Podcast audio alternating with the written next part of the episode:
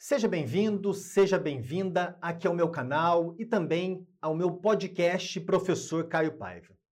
Nessa aula de hoje nós estudaremos um caso muito importante da Corte Interamericana de Direitos Humanos, julgado recentemente no ano de 2022, que é o caso Paves Paves contra o Chile. Um caso que coloca num aparente confronto o direito à liberdade religiosa e o direito antidiscriminatório.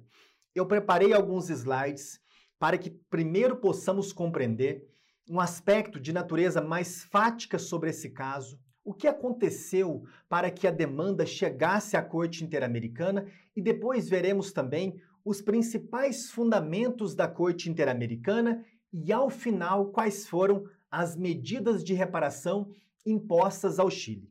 Este caso Paves Paves contra o Chile, inclusive, foi cobrado recentemente na prova objetiva do concurso para juiz federal do Tribunal Regional Federal da Quarta Região. Vamos iniciar, portanto, com alguns aspectos envolvendo os fatos do caso.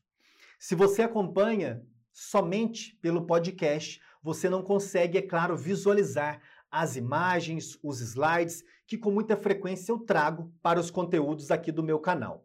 Vocês, vocês estão visualizando neste momento na tela a senhora Sandra Cecília Paves Paves. A senhora Sandra Cecília Paves Paves foi declarada inabilitada com base na sua orientação sexual de lésbica para o exercício do ensino religioso numa escola pública do Chile. De acordo com um decreto do Ministério da Educação, professores, professoras de educação religiosa precisavam contar com um certificado de idoneidade expedido por uma autoridade eclesiástica. Eu estou aqui grifando algumas expressões na tela porque isso vai auxiliar na explicação que logo mais veremos. A senhora, a senhora Paves Paves obteve esse certificado desde o ano de 1985, com várias renovações, de modo que ela estava tranquilamente e perfeitamente ensinando educação religiosa nessa escola pública no país do Chile. Em 2007, porém, aí mais uma foto da senhora Paves, denúncias anônimas chegaram à instituição de ensino. E por meio dessas denúncias anônimas se apontava que Paves Paves era lésbica. A autoridade eclesiástica responsável pela condução dos trabalhos de natureza educacional daquela instituição de ensino, a autoridade eclesiástica competente para expedição daquele certificado de idoneidade fez contato com a senhora Paves Paves. E neste contato a exortou, a recomendou que terminasse a sua vida homossexual. E não foi apenas isso. A autoridade eclesiástica da Igreja Católica também informou a essa senhora que, para que ela continuasse no cargo, ela deveria se submeter a terapias de ordem psiquiátrica. Aqui, previsto, portanto, implicitamente, ela deveria curar a sua orientação sexual de uma mulher lésbica. Em julho de 2007, essa autoridade eclesiástica revogou o certificado de idoneidade da senhora Paves Paves, a impedindo assim de exercer a profissão de professora de educação religiosa numa escola pública. Escola pública essa que, de acordo com o decreto do Ministério da Educação, poderia sim condicionar a habilitação dos professores das professoras de ensino religioso à obtenção prévia desse certificado de idoneidade. Seguindo ainda com os fatos, mais uma foto dessa lutadora que chegou até a Corte Interamericana, a senhora Paves Paves. A senhora Paves lutou contra o impedimento a que ministrasse educação religiosa nessa escola, insisto, pública, perante o Poder Judiciário chileno, mas, lamentavelmente, o Poder Judiciário chileno manteve a revogação do seu certificado de idoneidade. Compreendendo o Poder Judiciário chileno, inclusive a Suprema Corte, que o ato da autoridade eclesiástica não poderia ser considerado ilegal ou arbitrário. Com isso, nós vimos a exposição fática. E vejam o quanto esse caso é interessante. Esse caso coloca, de um lado, o direito à liberdade religiosa. Será que as instituições religiosas podem condicionar o exercício de uma profissão de professora de educação religiosa, de catequese dentro de uma igreja? Não, dentro de uma escola pública. A um certificado de idoneidade e ainda fazer como condicionante a que essa pessoa seja heterossexual? Ou será que, nesse aparente confronto do direito à liberdade religiosa e do direito de não ser discriminada pela sua orientação sexual, esse direito antidiscriminatório deve prevalecer? Já adianto um spoiler: a Corte Interamericana condenou o Chile. A Corte Interamericana não admitiu que uma instituição religiosa projetasse as suas culturas para dentro de uma escola pública. Mas vejamos com mais detalhes qual foi o entendimento da Corte Interamericana. Eu selecionei alguns fragmentos e nós faremos a partir de agora a leitura desses fragmentos e alguns breves comentários. Eu considero muito importante, sim, fazermos aqui em conjunto a leitura desses fragmentos para que você, que eventualmente não tenha tempo, disponibilidade, neste momento de fazer a leitura da sentença na íntegra, que tem mais de 50 páginas, só com esse conteúdo dessa aula você já estará habilitado para eventualmente enfrentar outras questões de concurso, assim como a que foi cobrada recentemente no concurso do TRF4. Primeiro ponto que eu destaco da decisão da Corte Interamericana diz respeito à orientação sexual e identidade sexual como manifestação do direito à intimidade. A Corte Interamericana ressaltou o seguinte: em relação à orientação sexual e à identidade sexual, a Corte reitera que se encontram ligadas ao conceito de liberdade e à possibilidade de todo ser humano se autodeterminar e escolher livremente as opções e circunstâncias que dão sentido à sua existência, conforme suas próprias convicções, assim como ao direito à proteção da vida privada. E a corte prossegue. A vida afetiva com cônjuge ou companheira permanente, dentro da qual se encontram, logicamente, as relações sexuais, é um dos aspectos principais desse âmbito ou círculo da intimidade, no qual também influi a orientação sexual da pessoa. Neste primeiro ponto, portanto, a Corte Interamericana está reiterando no caso Paves Paves contra o Chile uma orientação jurisprudencial que vem de casos anteriores, vem da opinião consultiva número 24, no sentido de apontar que o direito à liberdade sexual é um direito que também se, se insere numa esfera de intimidade da pessoa. Que a pessoa não pode ser constrangida em espaços, em interações públicas, a que tenha seus direitos cerceados tão só pela manifestação do seu direito à liberdade sexual. Vamos para o segundo ponto que separei da sentença da Corte: obrigação de não discriminar. Palavras da Corte Interamericana. Em virtude da obrigação de não discriminar, os Estados estão obrigados ainda a adotar medidas positivas para reverter ou mudar situações discriminatórias existentes em suas sociedades em prejuízo de determinado grupo de pessoas. Isso implica o dever especial de proteção que o Estado deve exercer a respeito de atuações e práticas de terceiros que, sob sua tolerância ou aquiescência, criam, mantêm ou favoreçam as situações discriminatórias. A Corte Interamericana reconhece que muitas pessoas têm sido vítimas de discriminação estrutural, estigmatização, diversas formas de violência e violações de seus direitos fundamentais pela sua orientação sexual. Deste ponto, eu destaco o seguinte: o Estado não viola direitos humanos somente quando ele adota uma medida positiva ou claramente uma medida de ação discriminatória. O Estado também viola o direito de não ser discriminado quando ele tolera a discriminação, quando ele faz vista grossa para a discriminação, quando ele permite que um preconceito arraigado na sociedade seja simplesmente naturalizado. Próximo ponto importantíssimo, porque nesse caso também se discutiu o direito à educação das crianças.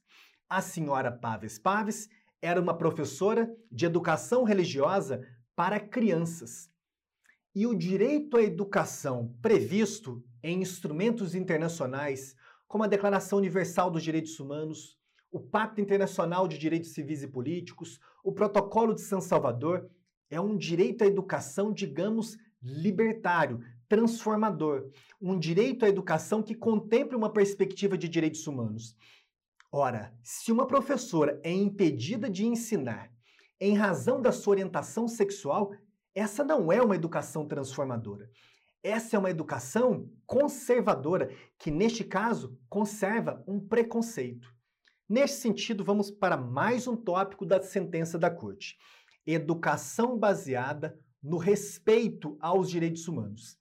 A Corte colocou o seguinte: a Declaração Universal dos Direitos Humanos estipula em seu artigo 26, parágrafo 2, de forma similar à Declaração Americana, que a educação terá por objeto o pleno desenvolvimento da personalidade humana e o fortalecimento do respeito aos direitos humanos e às liberdades fundamentais.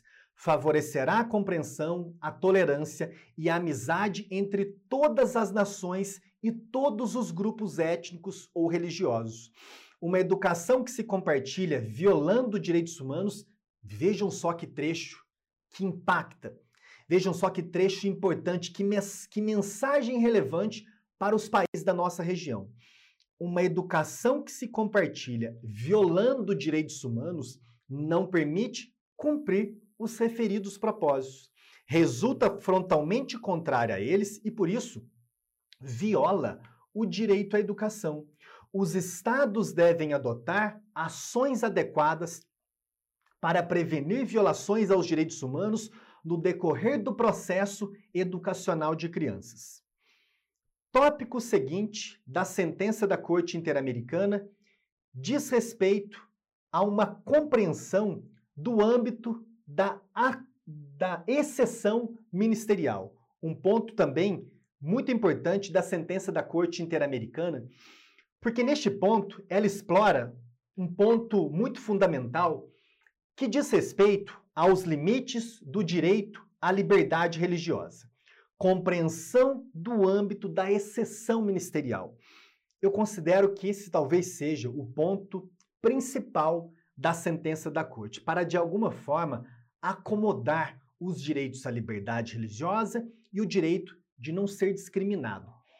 Exceção ministerial, a Corte Interamericana, neste ponto, quer tratar do seguinte: a igreja, as instituições religiosas, as religiões de um modo geral, possuem-se alguns âmbitos que o Estado não vai intervir.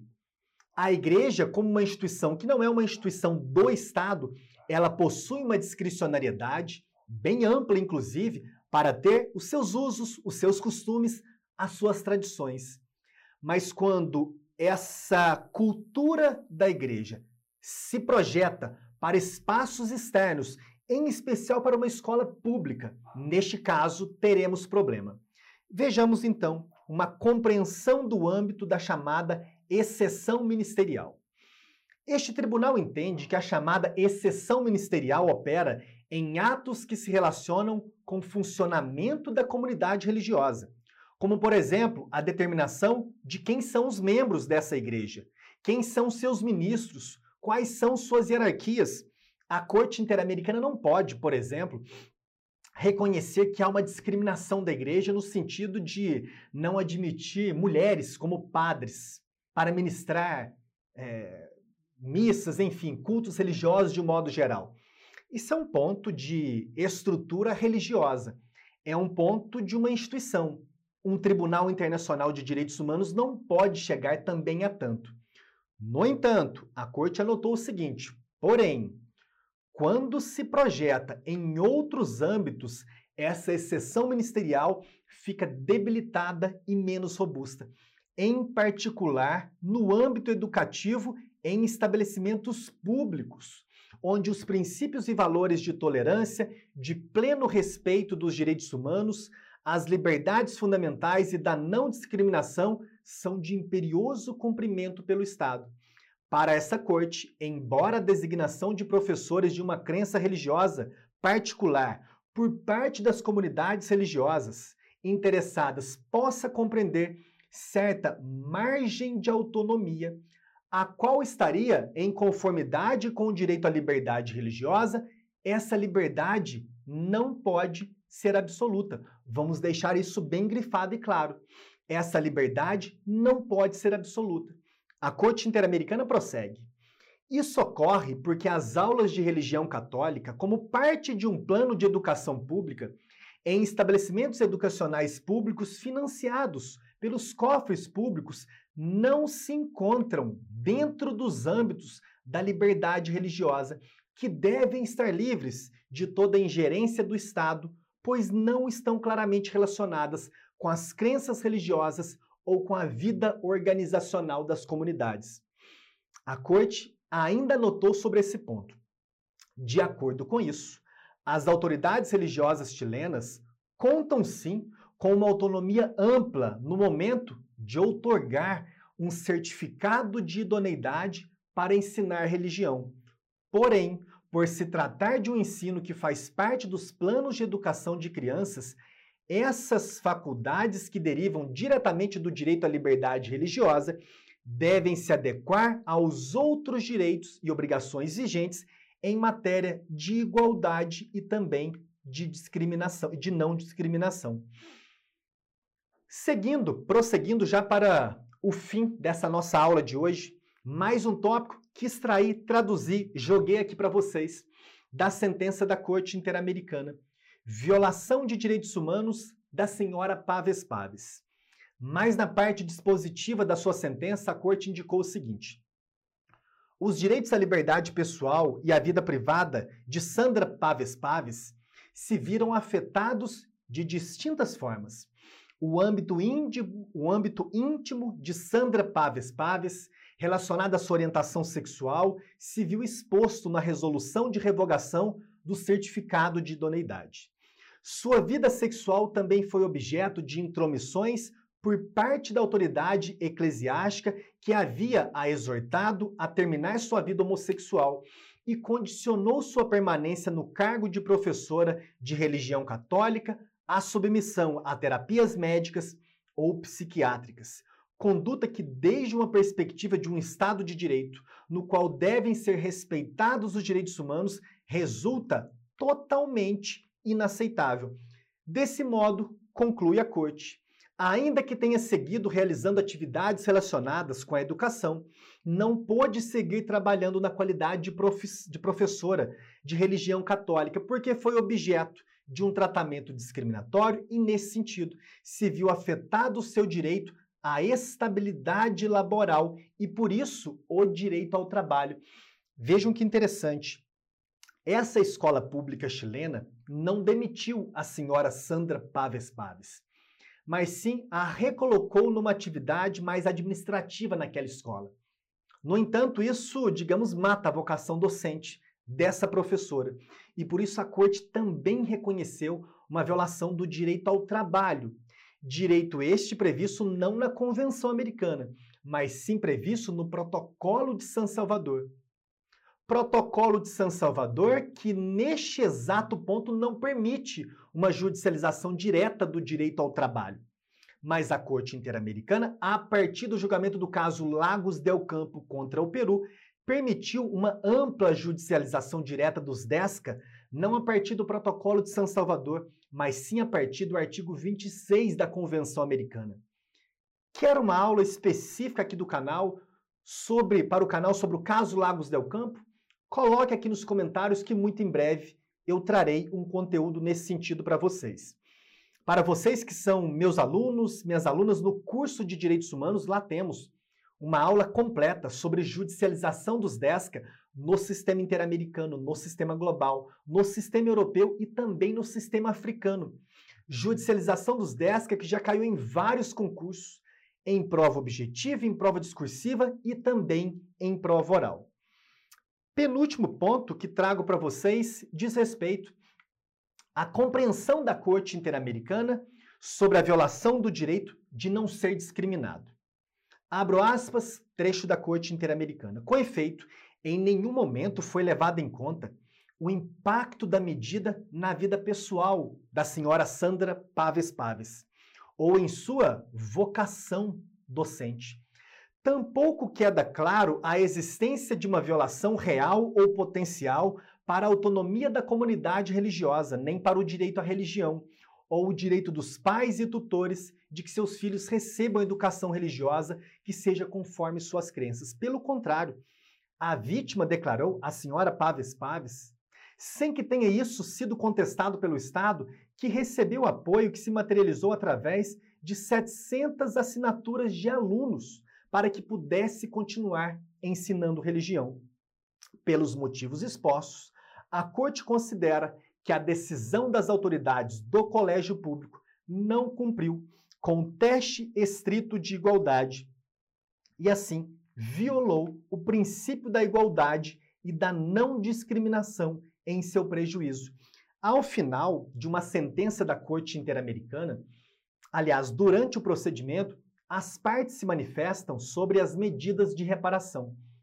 A vítima ou seus representantes formulam pedidos de reparação à Corte Interamericana, o que deseja que a Corte Interamericana imponha ao Estado. No mesmo sentido, a Comissão Interamericana formula pretensões a respeito das medidas de reparação e com isso se instaura um contraditório com o Estado. Ao final da sentença, tendo condenado o Chile, a Corte Interamericana fixou as seguintes medidas de reparação: publicação da sentença, ato público de reconhecimento da responsabilidade internacional, criação e implementação de um plano de capacitação permanente das pessoas encarregadas de avaliar a idoneidade dos professores, adequação do procedimento para impugnação de decisões dos estabelecimentos educacionais, pagamento de quantia fixada para reparar tanto os danos materiais como os danos imateriais, um oferecimento de tratamento psicológico e ou psiquiátrico à vítima, atenção, nada relacionado a um tratamento para, entre aspas, curar a sua homossexualidade, mas sim um tratamento psicológico ou psiquiátrico tão só para, para, para lhe auxiliá-la, caso ela queira, neste processo de compreensão e superação da violação de direitos humanos que ela sofreu. Finalmente, infelizmente, a Corte Interamericana indeferiu um pedido de medida de reparação formulado tanto pela senhora Paves Paves como também pela Comissão Interamericana para que ela fosse reincorporada ao cargo de professora de religião. E neste ponto, a fundamentação da Corte Interamericana ficou muito lacônica. Ela simplesmente coloca: não irei acolher essa medida de reparação, de determinar a reincorporação da senhora Sandra Paves Paves ao cargo de professora de ensino religioso, porque eu, Corte Interamericana, considero suficientes as outras medidas de reparação já colocadas anteriormente acredito que tenha sido um erro da Corte Interamericana. Não concordo com esse ponto. E isso porque a vocação máxima da Corte Interamericana em matéria de medida de reparação é a chamada restitutio in integrum, restituição integral na medida do possível, restituir a vítima ao status coante à violação de direitos humanos. Para vocês que estudam especificamente para as provas de concurso, atentem-se em relação, atentem-se em relação a esse ponto, porque as bancas examinadoras, em, várias, em vários casos da Corte Interamericana, gostam de explorar aspectos muito objetivos que às vezes podem passar despercebidos na leitura do caso. Resumindo, a Corte Interamericana não acolheu a medida de reparação, de reincorporação ao cargo de professora. Este conteúdo que gravei aqui para vocês hoje, para o meu canal do YouTube e também para o meu podcast Professor Caio Paiva, ele também será publicado como um segundo bloco de uma aula específica que tenho no meu curso de Direitos Humanos, um curso completo. Como um segundo bloco da aula sobre direitos humanos da população LGBTQIA+. No primeiro bloco daquela aula, nós vimos praticamente toda a jurisprudência do sistema interamericano sobre esse grupo vulnerabilizado. Vários casos importantes. E agora adicionamos também esse bloco. Vocês que estão no curso também terão acesso a um resumo escrito dessa aula. Se você tem interesse em se inscrever no curso, confira aqui na legenda que, inclusive, neste mês de agosto, está num preço promocional em razão do aniversário de nove anos do curso SEI. Aproveito ainda para convidá-los, para convidá-las para a nossa pós-graduação em Direitos Humanos. Na nossa especialização em Direitos Humanos, temos um módulo específico de Direitos Humanos da População LGBTQIA+, ministrado pela professora Ana Normento, que é promotora do Ministério Público do Estado de Minas Gerais e que possui um conhecimento muito aprofundado nessa matéria. Pois bem, encerro esse vídeo com um resuminho do que vimos nessa aula de hoje, nesse conteúdo rápido que tivemos aqui hoje. No caso Paves Paves contra o Chile, a Corte Interamericana se deparou com o seguinte cenário: uma escola pública acolheu uma recomendação, ou melhor dizendo, no julgamento do caso Paves Paves contra o Chile, uma escola pública do país chileno reconheceu que uma revogação de um certificado de idoneidade expedido por uma autoridade eclesiástica impediu a que uma professora de ensino religioso lésbica, em razão da sua orientação sexual, foi impedida de exercer a sua profissão de professora de ensino religioso. Neste aparente confronto entre liberdade religiosa e direito antidiscriminatório, a Corte Interamericana assentou o seguinte: o direito à liberdade religiosa tem limite. O direito à liberdade religiosa tem limites ainda mais exacerbados quando estamos diante da manifestação religião dentro de espaços públicos e não dentro da igreja, dentro de uma escola pública. O direito à liberdade religiosa não pode se sobrepor ao direito de não ser discriminada. Neste caso, Paves Paves contra o Chile, a Corte Interamericana condenou o Chile pela violação dos direitos dessa professora de ensino religioso. Com isso, me despeço até o nosso próximo encontro aqui no canal ou dentro da nossa plataforma para vocês, alunos e alunas.